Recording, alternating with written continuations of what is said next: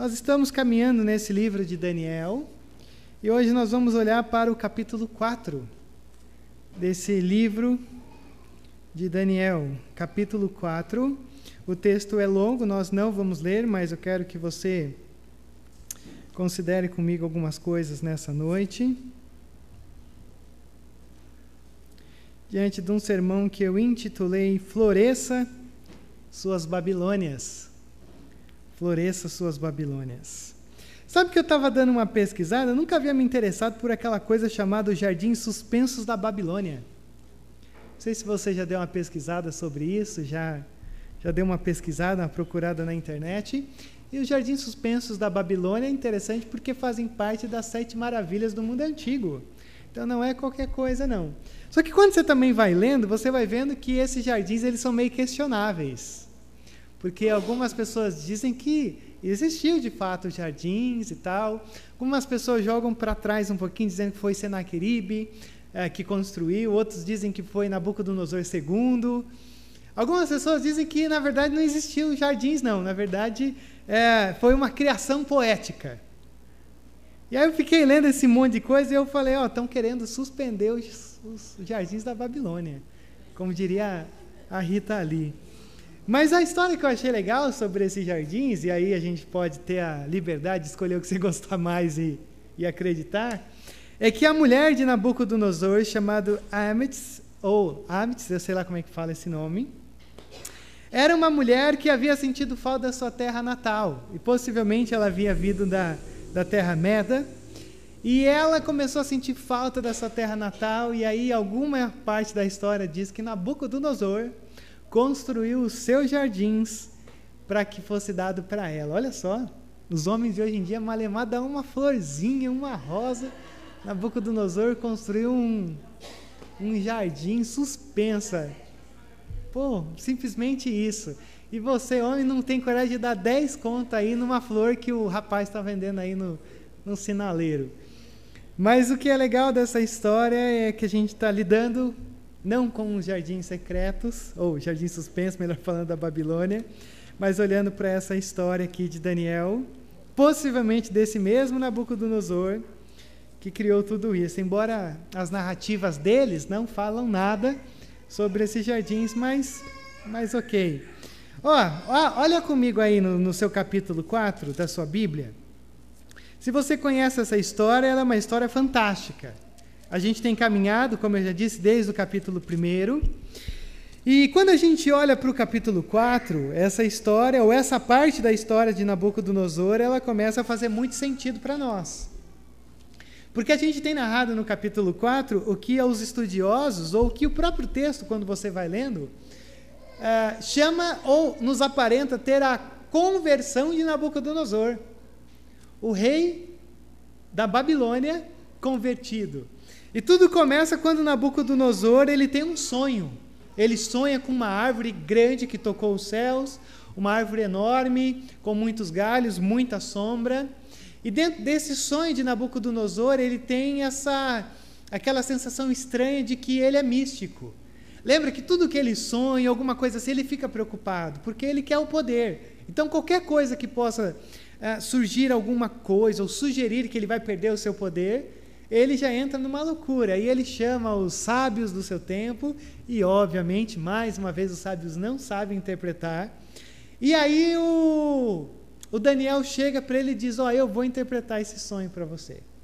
Você viu uma árvore enorme, aonde essa árvore produzia sombra, produzia vida, e estava, um, vamos assim dizer, um mundo inteiro é, bebendo da beleza dessa árvore. E essa árvore é você. Só que de repente apareceu um sentinela e falou: corte essa árvore. E você vai ser cortado. Só que vai sobrar ali só um brotinho. Porque mesmo sendo cortado, você vai ressurgir. E quando Daniel até dá essa interpretação para Nabucodonosor, ele fala assim: Olha, Nabuco, eu, eu, é Nabuco, porque ele já está mais íntimo agora. Ele fala: Olha, Nabuco, eu, eu, eu juro para você que eu não queria te dizer que é você esse sonho porque você vai ser cortado mesmo. Deus vai passar o rodo, a foice. Mas assim, eu quero te dar um conselho, que aliás é um conselho muito bom quando a gente pensa na, na, na espécie de governo humano. Olha só comigo no verso 27. Portanto, ó rei, aceita o meu conselho.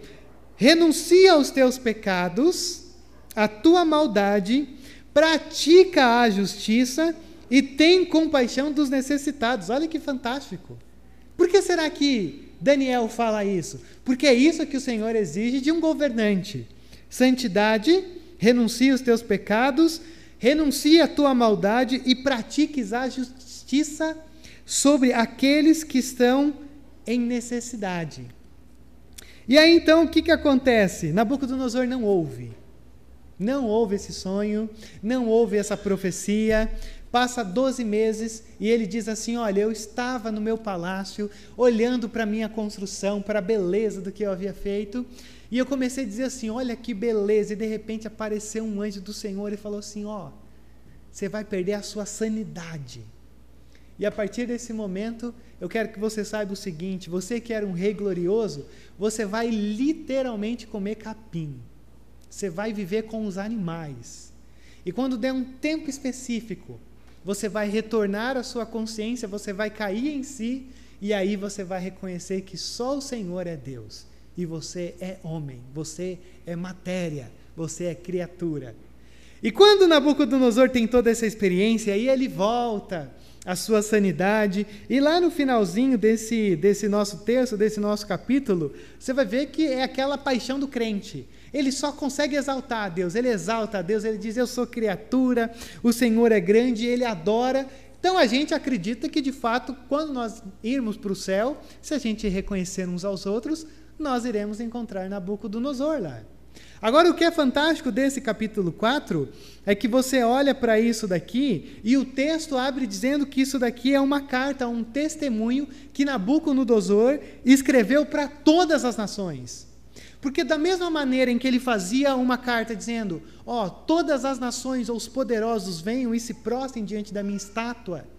Esse mesmo homem que agora se converte escreve uma carta para todas as nações dizendo: Olha, eu quero falar sobre o Deus verdadeiro. Então é maravilhoso, porque é um cara, rei da Babilônia, que se encontra com a fé, se encontra com Cristo, é, na figura de Deus e da conversão e tudo isso, e ele diz: ó, que todos ouçam falar a respeito desse Deus. Então, esse é praticamente o resumo do que a gente tem nessa noite. E quando eu olhei para esse texto, teve três coisas que saltou nos meus olhos. Três coisas que eu olhei aqui e eu falei: meu Deus, mas que fantástico! Porque Ok, até aqui a gente olha para o capítulo 1, 2 e 3 e a gente se enxerga na nossa Babilônia. A gente se enxerga sempre com um governo opressor, a gente sempre se enxerga com uma, com uma tensão sobre confessar a nossa fé e ir para a fogueira. A gente sempre percebe que nós estamos inseridos numa realidade que nos conecta com esse texto. Só que esse capítulo 4, ele é um capítulo que ele mostra para a gente o seguinte: é, é possível florescer no chão hostil da Babilônia. É possível mesmo você e eu inseridos nessa Babilônia, e se você sente essa Babilônia, você se sente angustiado. É, esse capítulo ele diz: ó, tem três coisas que eu quero que você floresça aí na tua Babilônia. Então é por isso que eu quero ver essas três coisas. Eu chamei desses três ingredientes para a gente começar a florescer a nossa Babilônia, baseada nesse capítulo 4. Três coisas simplesinhas que eu sei que você sabe, mas que eu quero te relembrar nessa noite, para você aí pegar o seu kit de jardinagem, tirar toda a pá, todos os baldes, tudo aquilo que é preciso para você falar assim: Deus, a partir desse momento, vou começar a florescer esse lugar. Vou começar a trazer vida nessa Babilônia hostil.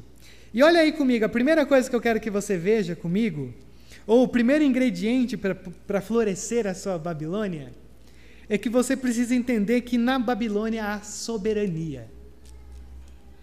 Na Babilônia, até mesmo na Babilônia, o Senhor é soberano. E quando a gente olha para isso, se você vai olhando esse texto, você vai ver que cada história vai celebrando essa soberania de Deus. Ah, Rodrigo, o que é a soberania de Deus? É esse poder máximo. É esse Deus que tem o controle absoluto sobre todas as coisas.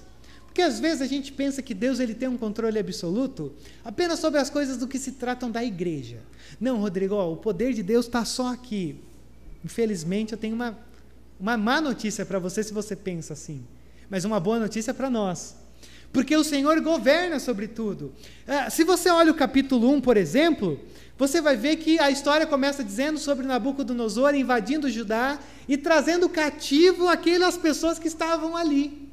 E quando você, por exemplo, olha lá para Jeremias capítulo 25, o profeta Jeremias, ele vai dizer que ó, o meu povo tem pecado contra mim e eu vou levantar a Babilônia, eu vou levantar, e ele usa essa expressão que é fantástica, o meu servo Nabucodonosor, eu vou levantar para ele invadir e ele tomar o meu povo cativo.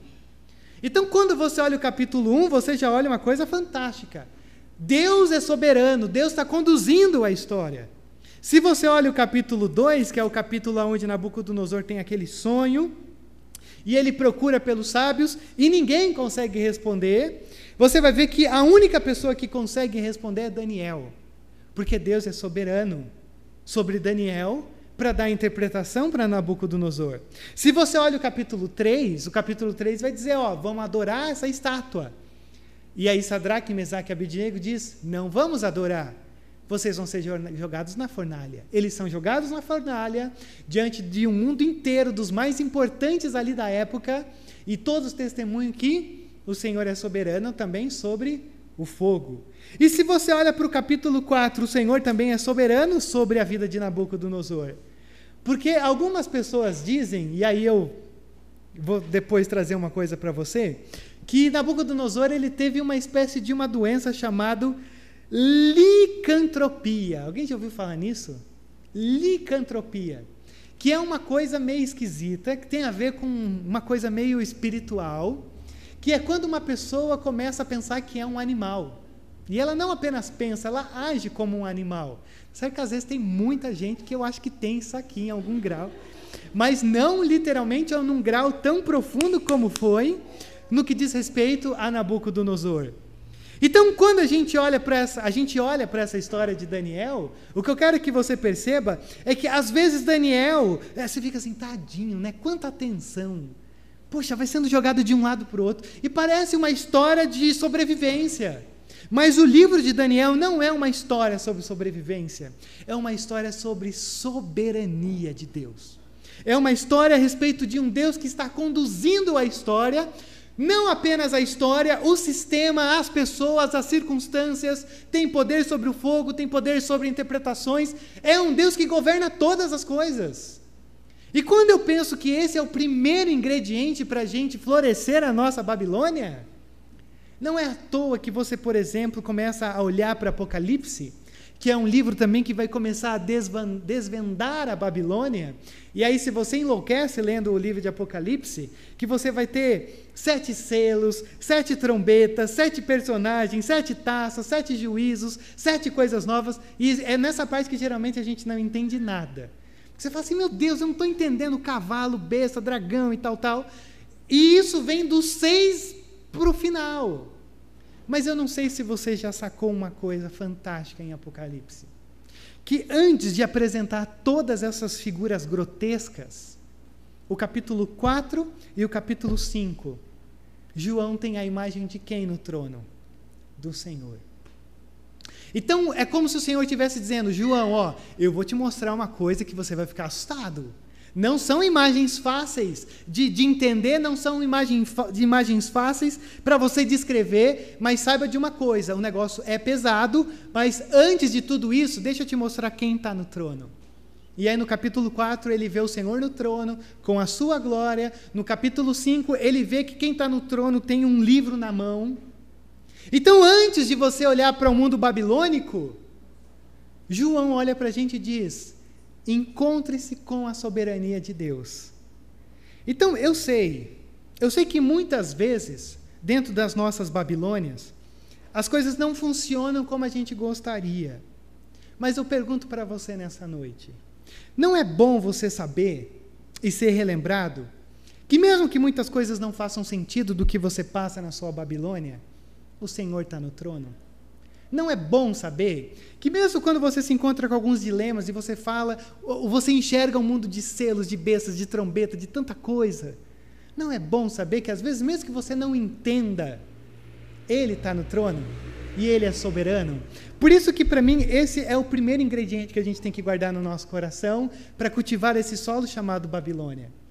Porque o Senhor é soberano.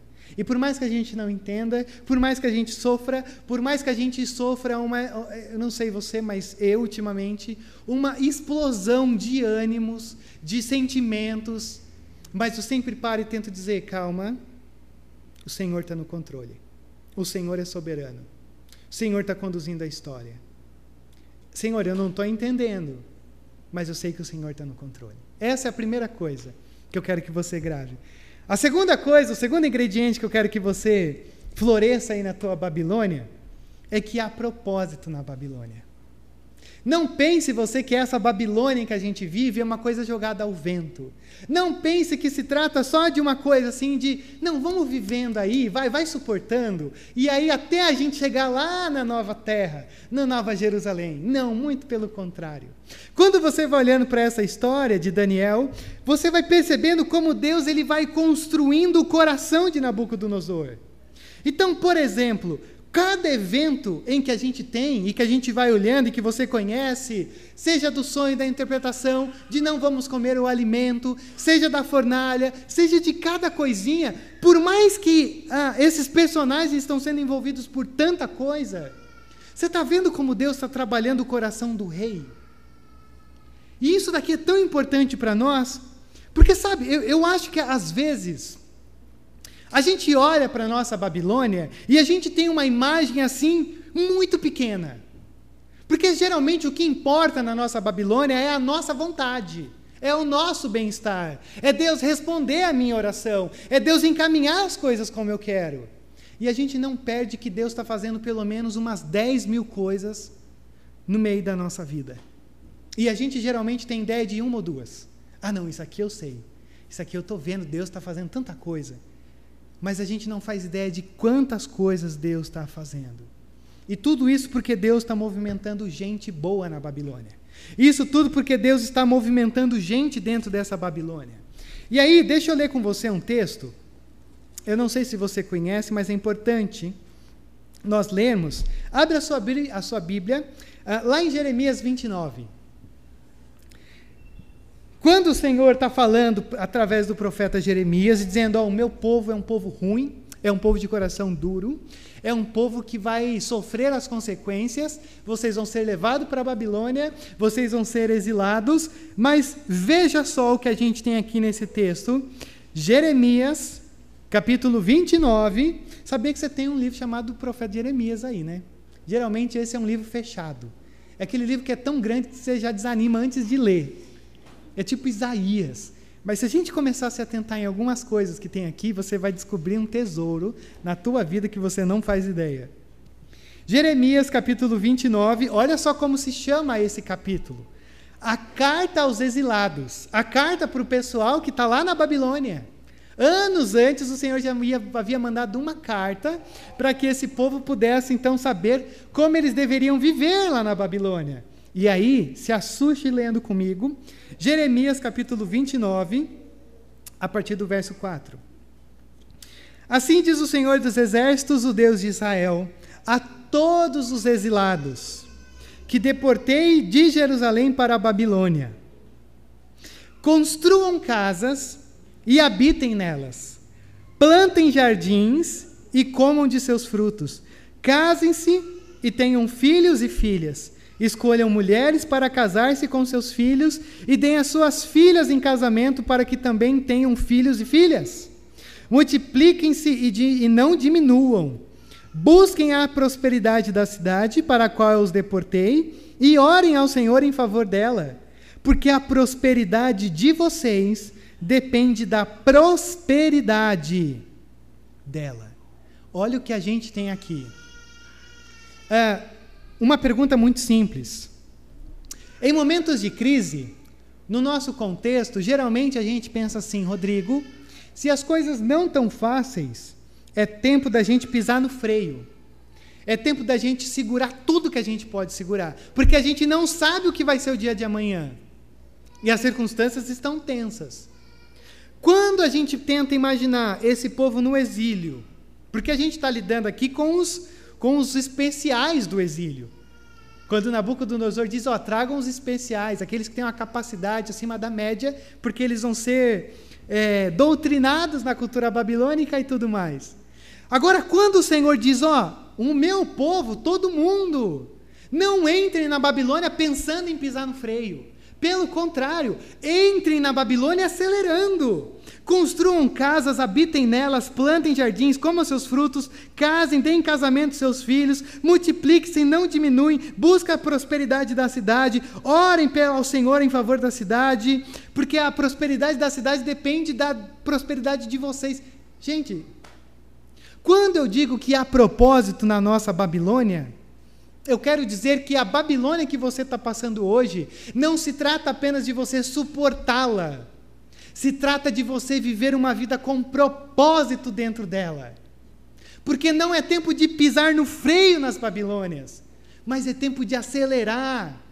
Ah, Rodrigo, mas isso é loucura, é loucura para quem não entendeu que o Senhor está no controle. De sermos chamados a sermos ousados, de sermos chamados a florescermos na nossa Babilônia uma vida com propósito, porque me parece que depois entre aspas, da pandemia, que a gente nunca sabe quando isso vai acabar, ou se já acabou, o que não vai, coisa e tal. Parece que a gente aprendeu a entender ou foi ensinado que o momento é pisar no freio. E todas as igrejas, todo mundo pisou no freio. Está todo mundo sofrendo, todo mundo morrendo. Eu sempre falo isso para vocês. Vai pegar as pregações de todas as igrejas, e não estou falando de conservadora, não, estou falando de grande e pequena. O pessoal está dizendo, gente, pelo amor de Deus, igrejas com 5 mil pessoas dizendo: será que alguém pode ficar ali apertando o botão da câmera? Porque parece que a gente aprendeu a pisar no freio nas nossas Babilônias. E o Senhor olha para a gente e diz: não se pisa no freio na Babilônia, mas crie na Babilônia. Agora, tem uma coisa que eu não sei se você percebeu, e esse é o tipo de coisa que alegra o meu coração. Quando você olha para a história de Daniel, você viu em algum momento o Senhor falando assim: Ó oh, Daniel, vai lá e começa a evangelizar a Babilônia. Ó oh, Daniel, vai lá e evangeliza Nabucodonosor, evangeliza os magos. Se você olhar para esse texto, você vai ver que em nenhum momento isso acontece. Porque a vida de Daniel, de Sadraque, de Bezaque, de Abidnego não era sobre uma vida de vamos falar de Jesus era uma vida sobre viver a pessoa de Jesus. A gente não é contra pregar, pelo amor de Deus.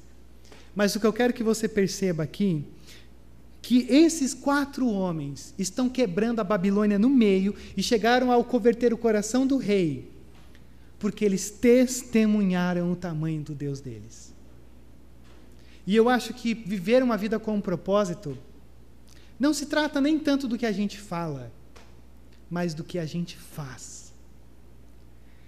Da nossa disponibilidade em ter a sabedoria de decifrar o sonho do rei. Da gente ter a sensibilidade de dizer, rei, olha, eu queria muito que esse sonho não se tratasse do Senhor, mas o Senhor vai comer capim. E você vai vendo a ternura de Daniel em dizer: Eu não queria te dizer isso, mas eu tenho que te dizer, porque é o Senhor que está mandando te dizer.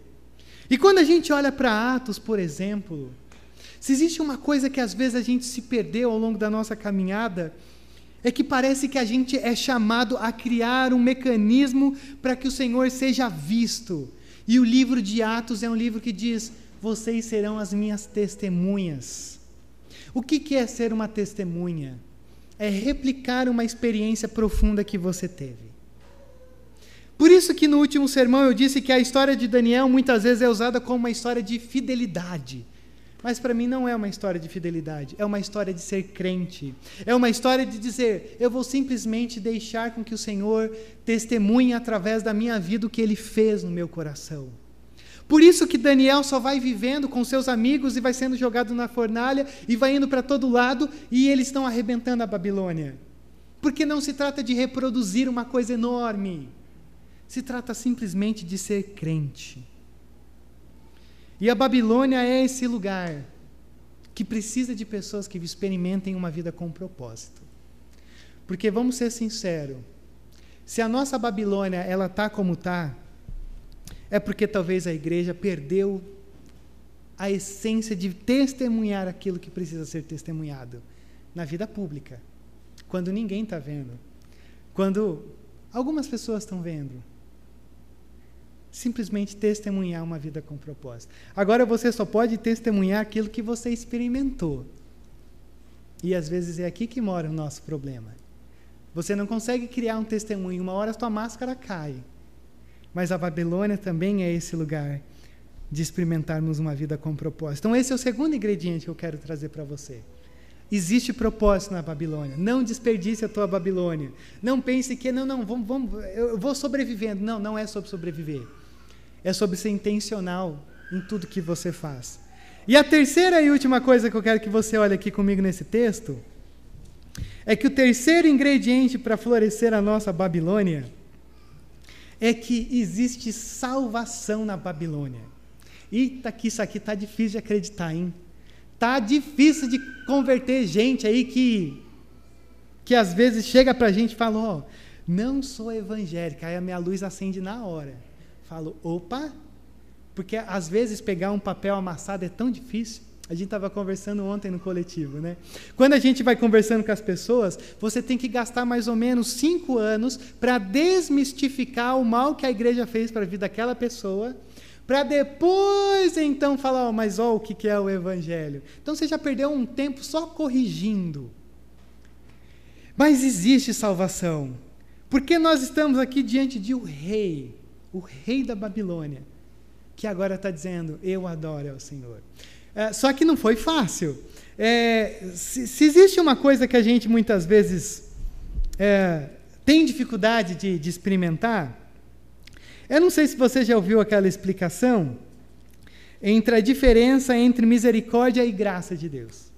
A misericórdia é quando uh, a gente não recebe de Deus o que merece. Isso é misericórdia. Quando Deus podia falar assim, Rodrigo, mas você é do mal, hein?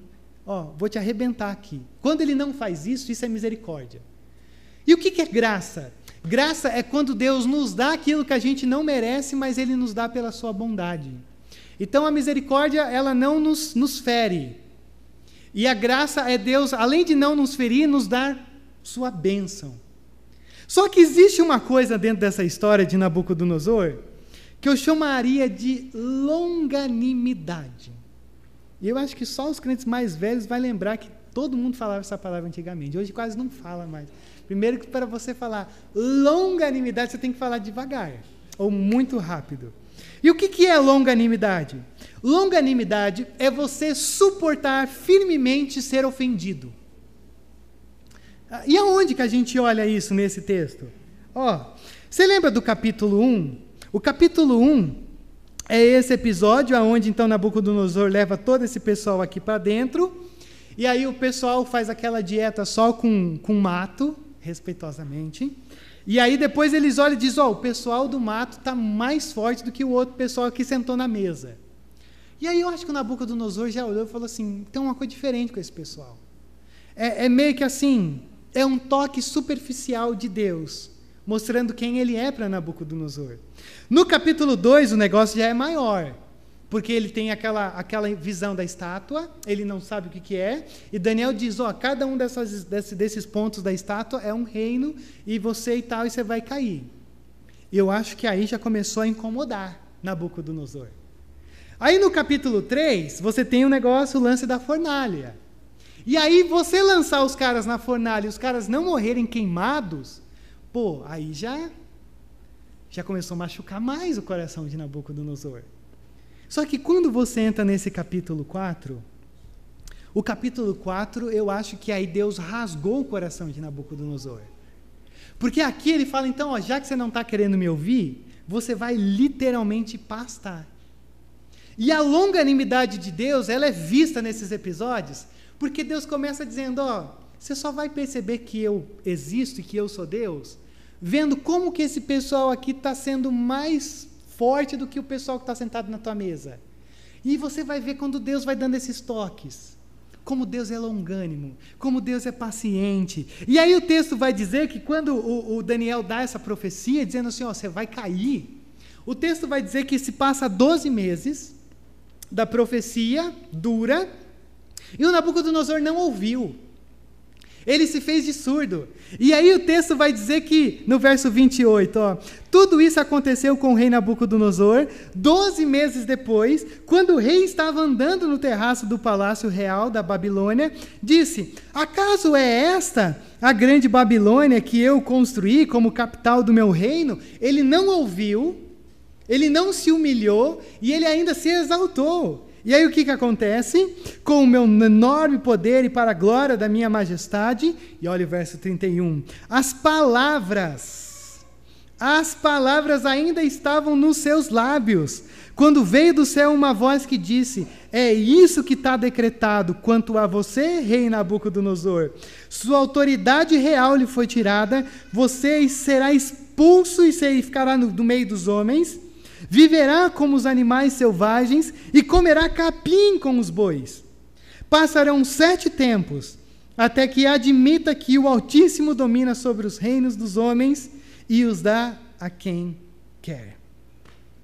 E eu fiquei me perguntando, ele está se glorificando, e aí de repente o Senhor fala: Ó, acabou.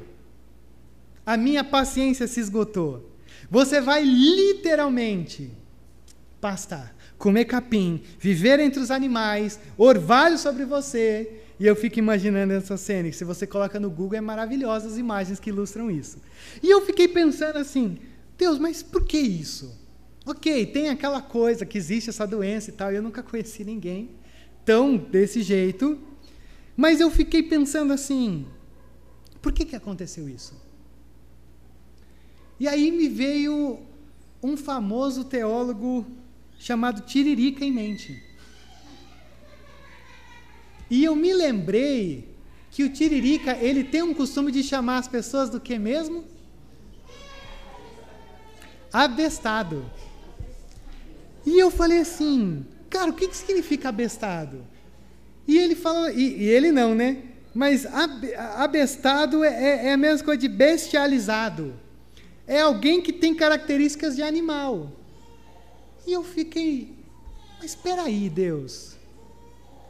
É, será que é essa doença? Será que é isso? E eu vou dizer uma coisa para vocês. Eu cheguei numa conclusão que ninguém dos, dos mestres da teologia chegou, mas falei, eu acho que é uma possibilidade. Sabe por quê? Você sabe que o Nabucodonosor ele é doente pelo poder. Quem é doente pelo poder vai se bestializando vai passando por cima de tudo, vai perdendo sentimentos, vai perdendo humanidade. E eu não sei não se o Nabucodonosor, ele era tão possesso pelo poder, pelo orgulho de não perder o seu trono, que esse homem se bestializou. Sabe por quê? O salmo que a gente leu no início, quando fala dos ídolos, diz: tem boca, mas não fala, olhos, mas não vê, ouvidos, mas não ouve, nariz, mas não cheira, mãos, mas não pegam, pés, mas não andam. E aqueles que adoram a imagem tornam-se como aqueles que o fazem, e todos os que nele confiam. Ou seja, uma pessoa que idolatra ídolos, uma pessoa que vive pelos ídolos, se torna como ídolos. E me parece que, para mim, e eu vou ter que pesquisar mais para ver se alguém concorda com isso, o que está acontecendo aqui é Deus dizendo: já que você quer ser uma besta, você vai ser uma besta. Já que você então tem que ser quebrado teu orgulho, que você sofra as consequências finais da tua arrogância, do teu orgulho, de você ficou louco por tamanho poder que você queria ter em mãos. E nesse momento da história você começa a entender uma coisa: a longanimidade de Deus tem limite. Ele começa te chamando aqui e ali, coisa e tal, mas chega um momento onde você olha e Deus fala assim: acabou. E você quer ver um exemplo disso? Abre comigo aí em 2 Pedro 2 Pedro, capítulo 3, quando Pedro está falando sobre o fim dos tempos, e é o Apocalipse de Pedro, ele vai dizer assim na sua segunda carta, capítulo 3, do verso 8 ao 10. Ouça só o que Pedro vai dizer. Não se esqueçam disso, amados. Para o Senhor, um dia é como mil anos, e mil anos como um dia. Uh, tal é como mil anos e mil anos como um dia. O Senhor não demora em cumprir a sua promessa, como julgam alguns. Ao contrário, Ele é paciente com vocês, não querendo que ninguém pereça, mas que todos cheguem ao arrependimento. E o dia do Senhor, porém, virá como ladrão, Os céus desaparecerão como com um grande estrondo, os elementos serão desfeitos pelo calor, e a terra e tudo que nelas há será desnudada. desnudada. E aí, como é que ele diz para a gente esperar essa volta de Jesus, esse tempo aonde ele diz: Ó, Jesus só não voltou ainda porque ele é paciente mas a paciência vai acabar. Olha só o verso 11. Visto que tudo será assim desfeito, que tipo de pessoas é necessário que vocês sejam? Vivam de maneira santa, piedosa, esperando o dia de Deus e apressando a sua vinda. Naquele dia os céus serão desfeitos e tal, tal, tal, tal. Verso 14. Portanto, amados, enquanto esperam essas coisas, empenhem-se para serem encontrados por Ele em paz, imaculados, inculpáveis Tenham em mente que a paciência de nosso Senhor significa salvação. Como também o nosso amado irmão Paulo lhes escreveu com sabedoria que Deus lhe deu, e ele vai falar assim: às vezes Paulo escreve umas coisas que eu não entendo nada. E eu falei, beleza, Pedro, concordo contigo. Mas ele, logicamente, respeitosamente falou isso e coisa e tal. Mas ele diz: cuidado, porque os últimos tempos serão difíceis. E você vai ter muita desumanidade. E vai ter muita gente que só vai conseguir encontrar com a salvação comendo capim, caindo orvalho nas costas. E quando você olha para a profecia que, que Daniel dá para Nabucodonosor, ele vai dizer assim: você vai sofrer essas consequências por sete tempos. E o sete é o número da perfeição. Sete é o número da totalidade. Por quê? Só uma curiosidade. Pela Bíblia, quantos cantos há na terra? Quatro, quatro. Norte, sul, leste e oeste. E quando a Bíblia fala que sete é o número da perfeição, talvez você saiba disso, mas nunca entendeu a explicação do porquê. Quatro cantos na terra. Quatro e a trindade são três. Quatro cantos e a trindade atuando nos quatro cantos da terra. Por isso que sete é o número da perfeição. É o Senhor habitando em cada centímetro quadrado. E quando ele diz assim, sete tempos, ele está dizendo o quê? No tempo suficiente para Deus produzir no teu coração algo que será necessário. Ouça o que a gente tem aqui. Tem muita gente que vai ter que, que comer capim num tempo necessário até que o seu orgulho seja quebrado, até que você reconheça quem você é, ou nas palavras do próprio Nabucodonosor, verso 34, ao fim daquele período, eu, Nabucodonosor, levantei os olhos ao céu. Porque tem muita gente que está com muito olhar aqui para baixo, só para o capim. E aí a gente olha para um texto como esse, você consegue ver Deus indo até as últimas consequências atrás de você, chamando o perdido, te dizendo: quebra o teu orgulho, venha para cá. E ao mesmo tempo em que a gente olha e diz assim: meu Deus do céu, mas por que, que Nabucodonosor teve que passar por isso? Porque era o único jeito dele erguer os olhos para o céu. E se no verso 27 que eu li para vocês, o Daniel diz assim: Nabucodonosor, vamos fazer o seguinte Reconheça os teus pecados, a tua maldade. Faça justiça. Porque talvez o Senhor pode derramar graça. Ao mesmo tempo em que esse Deus diz, eu vou te arrebentar, é um Deus que diz, eu te arrebento para que a misericórdia reine. Eu te arrebento porque é esse momento em que você, já que você não ouve, eu estou dando tantos sinais, mas você está tão surdo. E o capítulo 4 de Daniel, então, é esse capítulo onde a graça é irresistível. É onde Deus chama e chama aqui no 1, no 2, no 3, mas no 4 Deus diz: chega, a minha graça vai entrar e vai invadir. Rodrigo, e aonde que a gente entra nesse, nessa parte? Nessa coisa de que há salvação na Babilônia? Simples. Nunca desista da conversão daquelas pessoas que você ama.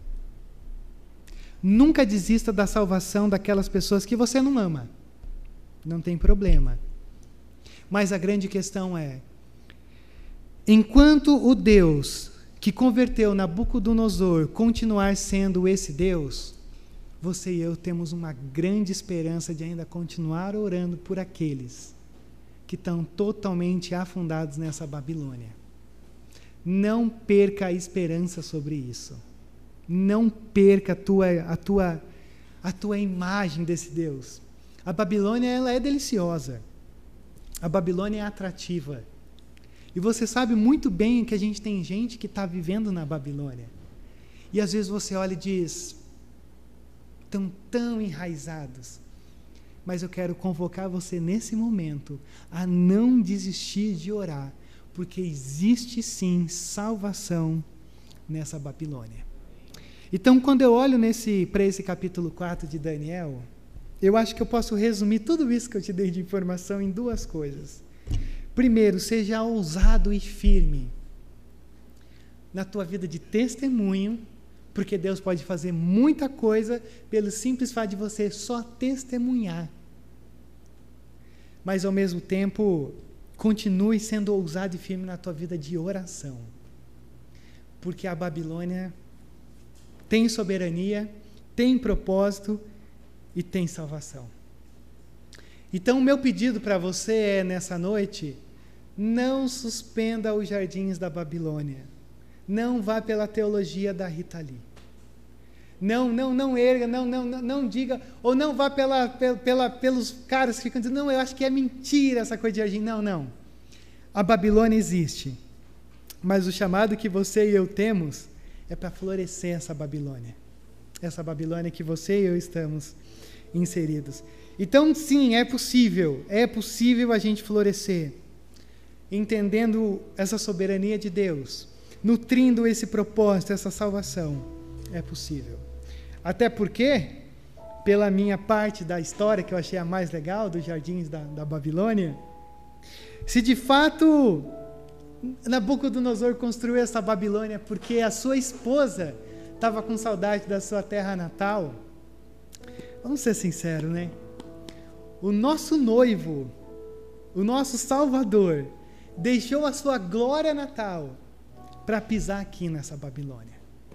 Então, se o próprio Cristo veio e pisou nessa Babilônia, trazendo redenção em suas asas, trazendo redenção na cruz, é porque você e eu hoje somos chamados a, a entender que existe uma possibilidade e uma baita de oportunidade para a gente construir os jardins nessa Babilônia.